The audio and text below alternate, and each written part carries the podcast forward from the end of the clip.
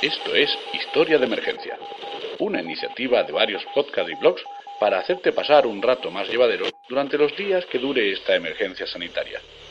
Te narraremos diariamente relatos, hechos, personajes y curiosidades de la historia para acompañarte en estos momentos difíciles. Queremos poner nuestro granito de arena para ayudarte a dar lo mejor de ti mismo durante estos tiempos excepcionales. Espero que te guste.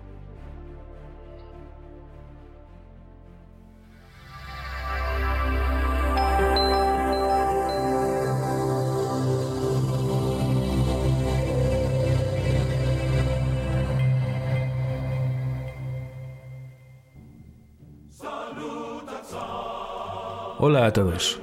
Espero que estéis llevando bien la vuelta a la normalidad. Soy el narrador, Alberto, de Historia Fabulis. Y hoy he querido hacer algo un poco diferente. Os presento un podcast con canciones rusas desde el fin del imperio zarista hasta la guerra civil. Son canciones que probablemente conoceréis casi en su totalidad. O al menos os sonarán. Las he escogido por su fuerza y las emociones que despiertan. Creo que son tiempos para subir los ánimos, trabajar y luchar mucho por recuperar la normalidad junto a las personas que nos importan.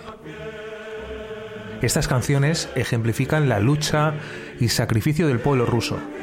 Os haré una pequeña descripción antes de la canción, con el año, la historia y el significado de cada canción y si es interesante, también una traducción de la letra. Vayan por delante, por supuesto, mis disculpas por cualquier error de pronunciación, ya que apenas hablo ruso, y de traducción. Del año 1836. Slavsia. Una vida por el zar, como es el título original en ruso, Jizin za Tsaria, titulada por la censura soviética Iván Susanin, es una ópera patriótica que se basa en acontecimientos históricos. Fue estrenada ese mismo año de 1836 en el Teatro Bolshoi Kameny de San Petersburgo. La base histórica de la trama habla de Iván Susanin, el héroe patriótico de la guerra polaco-rusa de 1605 a 1618, quien sacrificó su vida para salvar al primer zar de la dinastía Romanov, Miguel I, elegido por el Ziemski Sabor de 1613.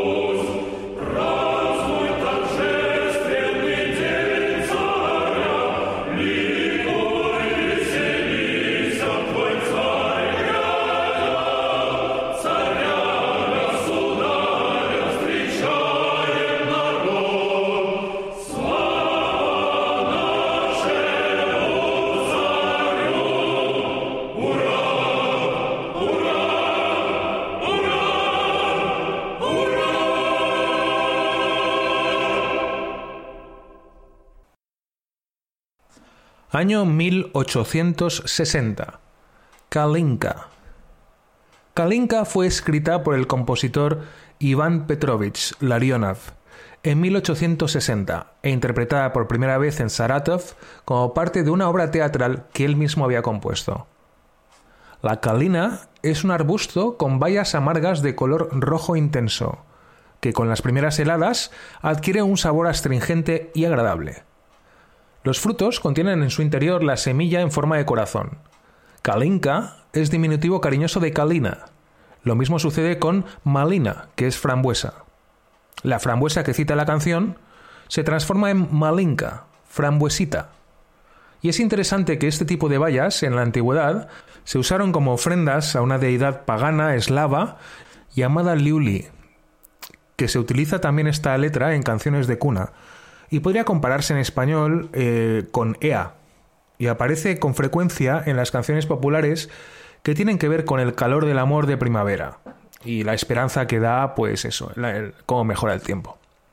En el tercer verso, el autor habla claramente de una niña bonita, Krasavitsa, y utiliza el término Dusha Dievitsa, literalmente el alma jovencita, sabiendo que la palabra alma se usa a menudo para describir a un ser querido, o también, en este caso, a una niña muy hermosa. Así, solo en la tercera estrofa, si no se conoce la canción, se comprende el doble sentido que hay en las dos primeras estrofas y también en el coro y corresponden a la metáfora entre los elementos vegetales y la mujer, dado que en ruso la palabra pino, pronunciado sosna, es femenino. Algunos también dicen que el ritmo del coro, que a ratos es muy acelerado, se refiere específicamente al acto sexual, mientras que las coplas más lentas se refieren al ensueño del joven tumbado bajo el árbol y que mira y está en una ensoñación. Se podría considerar que la canción Kalinka está emulando una especie de conjuro para el amor. Os pongo la versión instrumental, porque me parece interesante el protagonismo de la balalaika como algo que es 100% ruso. La letra en castellano es así. La canción se traduciría como Vallita de nieve, vallita de nieve, vallita de nieve, vallita de nieve mía. En el jardín está la frambuesita, frambuesita mía. Ah, debajo del abeto, debajo del verde, ponedme a dormir. Vallita de nieve, vallita de nieve, vallita de nieve mía. En el jardín está la frambuesita, frambuesita mía. Ah, tú abeto verde, no hagas barullo encima de mí. Vallita de nieve, vallita de nieve, vallita de nieve mía. En el jardín está la frambuesita, frambuesita mía. Ah, bellísima y bondadosa, enamórate de mí. Vallita de nieve, vallita de nieve, vallita de nieve mía. En el jardín está la frambuesita, frambuesita mía.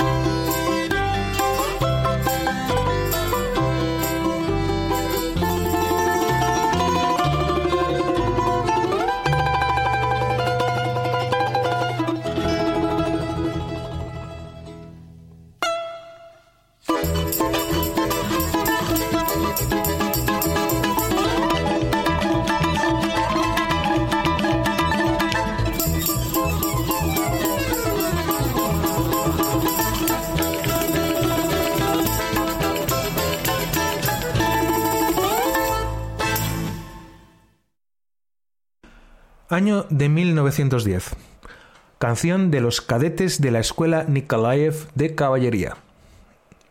Esta canción trata de los cadetes o estudiantes de la Academia Militar, que nos cuentan en la letra cómo se ponen en fila y ellos pasan lista a las chicas locales, mientras beben lo que entonces llamaban vino estatal o subvencionado por el zar y la madre Rusia, a quienes dan las gracias efusivamente, mientras se ponen, claro, muy contentos.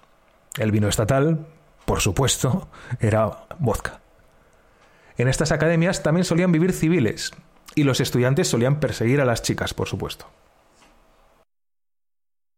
Едут, поют юнаки гвардейской школы, Трубы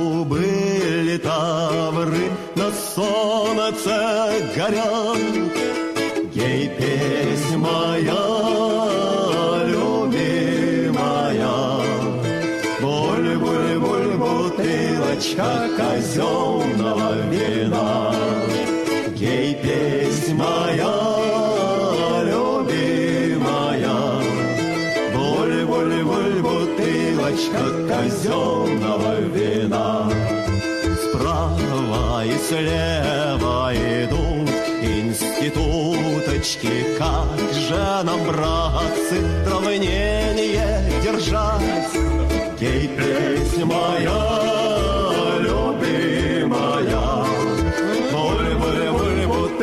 бутылочка казенного вина.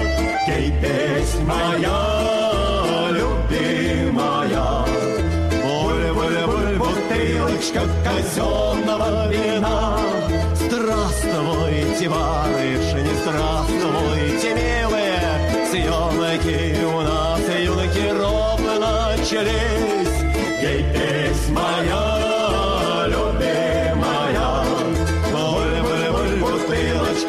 Arizona.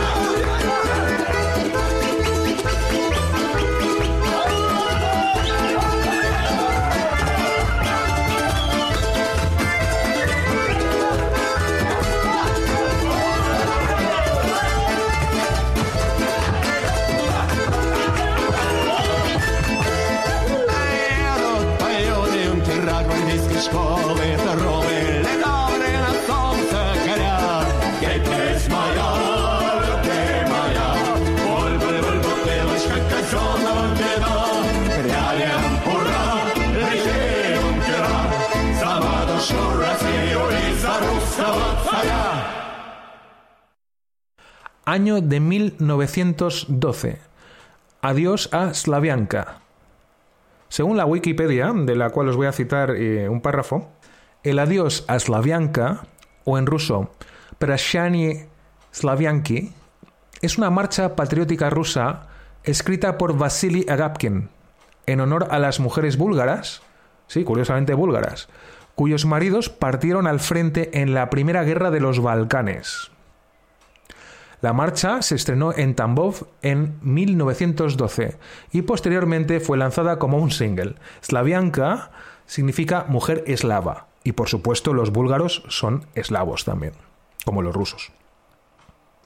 La melodía ganó renombre en Rusia y en sus países colindantes durante la Primera Guerra Mundial, cuando los soldados rusos salieron de sus hogares acompañados por esta música, ya que solo había sido compuesta dos años antes y era muy fácilmente adaptable a la situación. También fue utilizada como el himno oficioso de las fuerzas blancas de Alexander Kolchak en la Guerra Civil Rusa. Fue creído comúnmente, y también erróneamente, que antes de su uso en la película soviética de 1957, que se llamó Cuando pasan las cigüeñas, de Mikhail Kalatozov, la canción había sido prohibida en la Unión Soviética debido a las asociaciones con el régimen zarista y los movimientos considerados como contrarrevolucionarios. Pero realmente no fue así. Fue publicada en una colección musical completamente extraoficial para las orquestas del Ejército Rojo y fue grabada en los años 40 por una orquesta militar a los mandos de Iván Pietrov. Durante los años 90, el partido Yablaka, que significa manzana, intentó que la marcha fuera adoptada como el himno nacional de Rusia, pero no tuvo éxito. Actualmente es tan importante la marcha que se reconoce como el himno del Oblast o región de Tambov. Además, los barcos que cruzan por el Volga y el tren transiberiano que va desde Moscú a Vladivostok ponen la canción siempre antes de salir. Esta es la letra en castellano. Se nos echa encima el momento de la despedida. Me miras a los ojos con zozobra y siento tu respiración profunda, pero a lo lejos ya ruge la tormenta. Se ha helado el aire, nublado y azul, y la angustia nos toca la sien. Nos llama Rusia a la gesta y sopla el aire al paso de los regimientos. Adiós, hogar paterno, recuérdanos. Adiós, rostros familiares, perdón y adiós, perdón y adiós. Adiós, hogar paterno, recuérdanos. Adiós, rostros familiares, no todos regresarán. Y pasa el tiempo, pasa.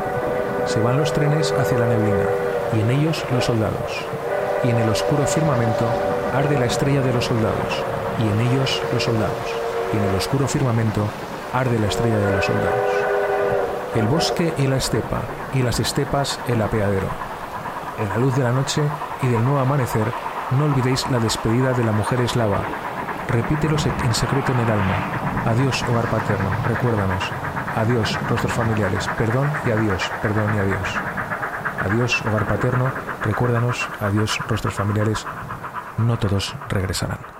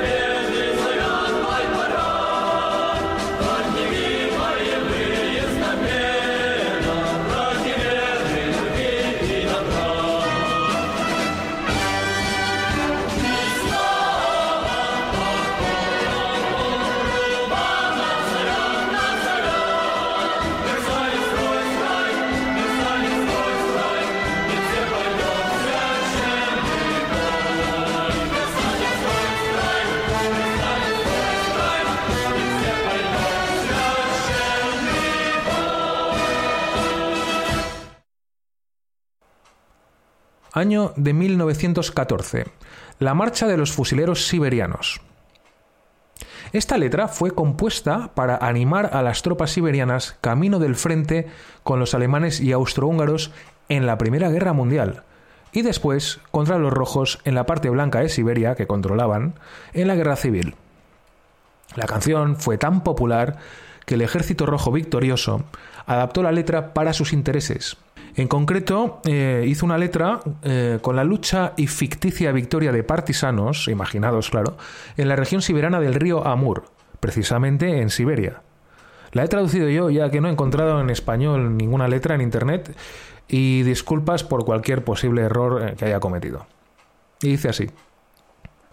Desde la taiga, la densa taiga, desde el Amur, el río Amur, como un silencioso y temible trueno, marchan los siberianos a la batalla. Los hizo duros la taiga silenciosa, las tormentas terribles del Baikal y la nieve siberiana. Sin cansancio ni miedo, luchan noche y día. Solo el sombrero papaja gris cayó de lado. Oh Siberia, mi hogar Siberia, nos levantaremos en tu defensa. Hasta las olas del Rin y del Danubio llevaremos tus saludos. Recuerda Siberia en tiempos oscuros, como una oda a la vieja gloria y el honor de gente tan hermosa, tus hijos defenderán el honor de gente tan hermosa, la libertad rusa surgirá en resplandor de nuestra fe, y esta canción será oída por las murallas antiguas del Kremlin. Una aclaración, el sombrero papaja que me menciona en la canción es el sombrero de piel de Astrakán tan característico de Rusia y que todos tenemos en la mente.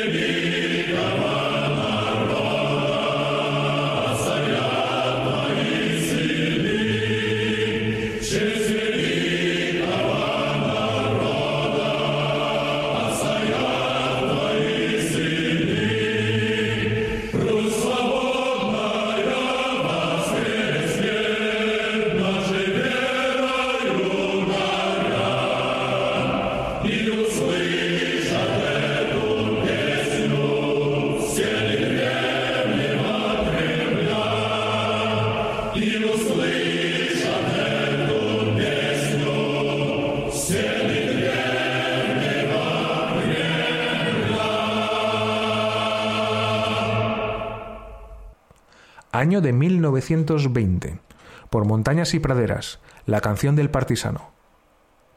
Paddalinam y Pavsgorjam, por Montañas y Praderas, es una adaptación de la canción de la Guerra Civil original de la Rusia imperial y de los rusos blancos que acabamos de oír.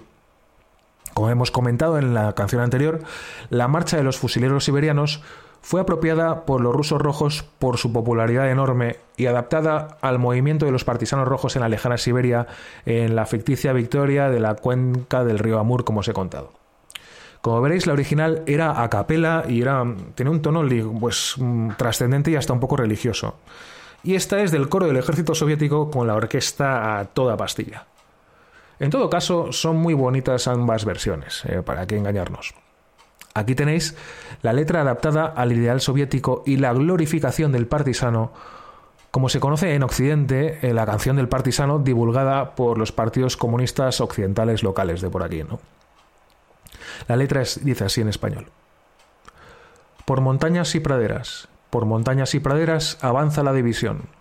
Al asalto va a tomarse la enemiga posición. Rojo el bosque de banderas en la marcha rumbo al sur. Son los obreros en armas partisanos del amor. La gloria de esos combates no se apagará jamás. Adelante, camaradas, los echaremos al mar. Quedará en la leyenda de esta guerra este volcán. Los días de Balachayev, los soldados del Soviet. Se acabaron los bandidos, se acabó la intervención, nuestra marcha ha terminado. ¡Viva la revolución!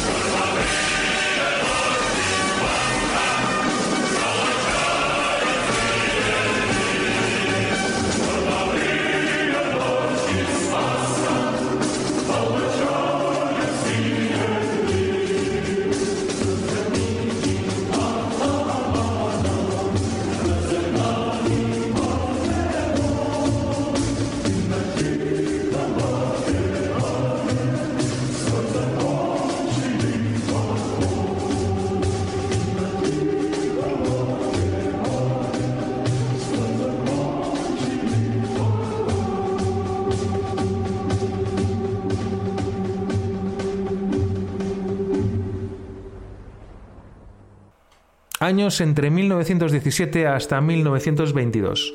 Yablachka. Yablachka significa manzanita y fue una canción eh, muy, muy admirada y muy usada y muy cantada tanto por los rusos blancos como los rojos como los negros. Sí, sí, negros.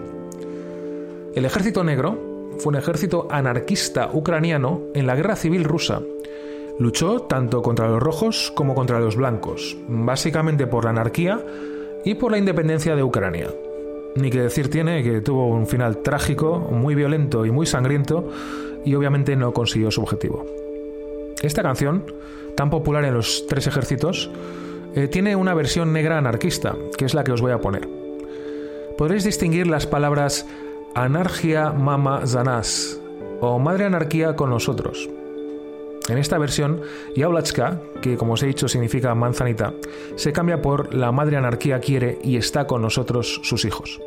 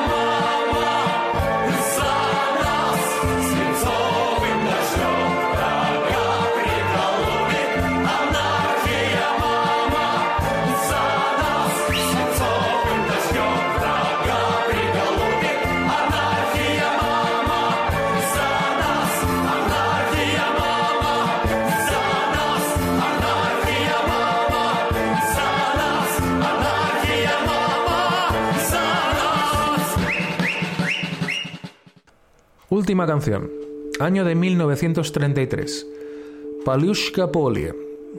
Otra de las canciones que se creen se originó también en la Guerra Civil Rusa y que fue apropiada por los soviéticos eh, fue Palushka Polie. Aunque en este caso no hay pruebas concluyentes, como en el caso flagrante de la marcha de los fusileros siberianos. Por eso os dejo la versión soviética, o del Ejército Rojo, que defiende que la canción se compuso en 1933 y no antes. La letra soviética dice así: Oh campo, gran campo, cabalgan por el campo héroes. Eh, sí, héroes del ejército rojo. Las chicas lloran, las chicas hoy están tristes. Sus amados se fueron por mucho tiempo. Eh, al ejército se fueron. Chicas, miren, miren a nuestro camino, ventoso largo camino. Eh, es un camino alegre. Solo vemos, vemos gris tormenta, el enemigo malvado en el bosque. Eh, si el enemigo es malo, como una tormenta. Chicas, mirad, estamos por atacar al enemigo. Nuestros caballos son rápidos. Eh, nuestros tanques son rápidos. Adelante en el coljós, trabajo entre camaradas, somos supervisores hoy. Eh, sí, nosotros hoy somos observadores.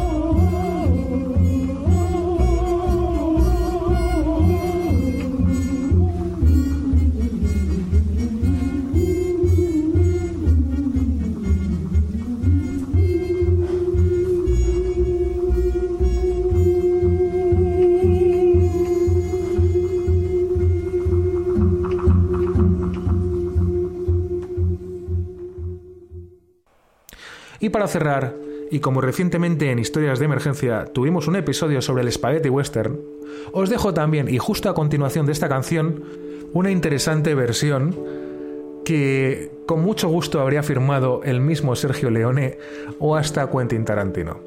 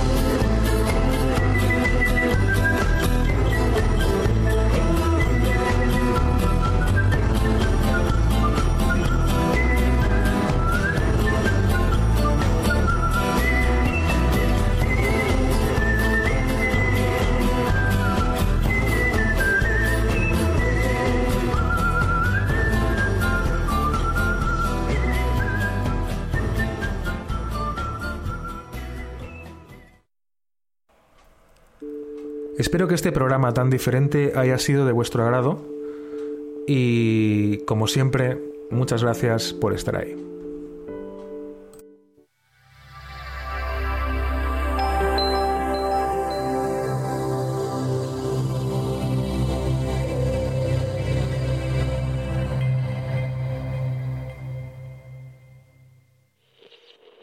Colaboran con esta iniciativa Perdidos en el éter. Pasaporte Ignotia. Historias mínimas. De Historia Fabulis. Cátedra Cultura. La Biblioteca de la Historia. Niebla de Guerra. Casus Belli Podcast. Motor y al aire. Victoria Podcast. La Tortulia Podcast. Por tierra, mar y aire. La Biblioteca Perdida. Agradecemos la difusión. Si eres podcaster y quieres unirte y participar, ponte en contacto con cualquiera de los podcasts que hemos nombrado.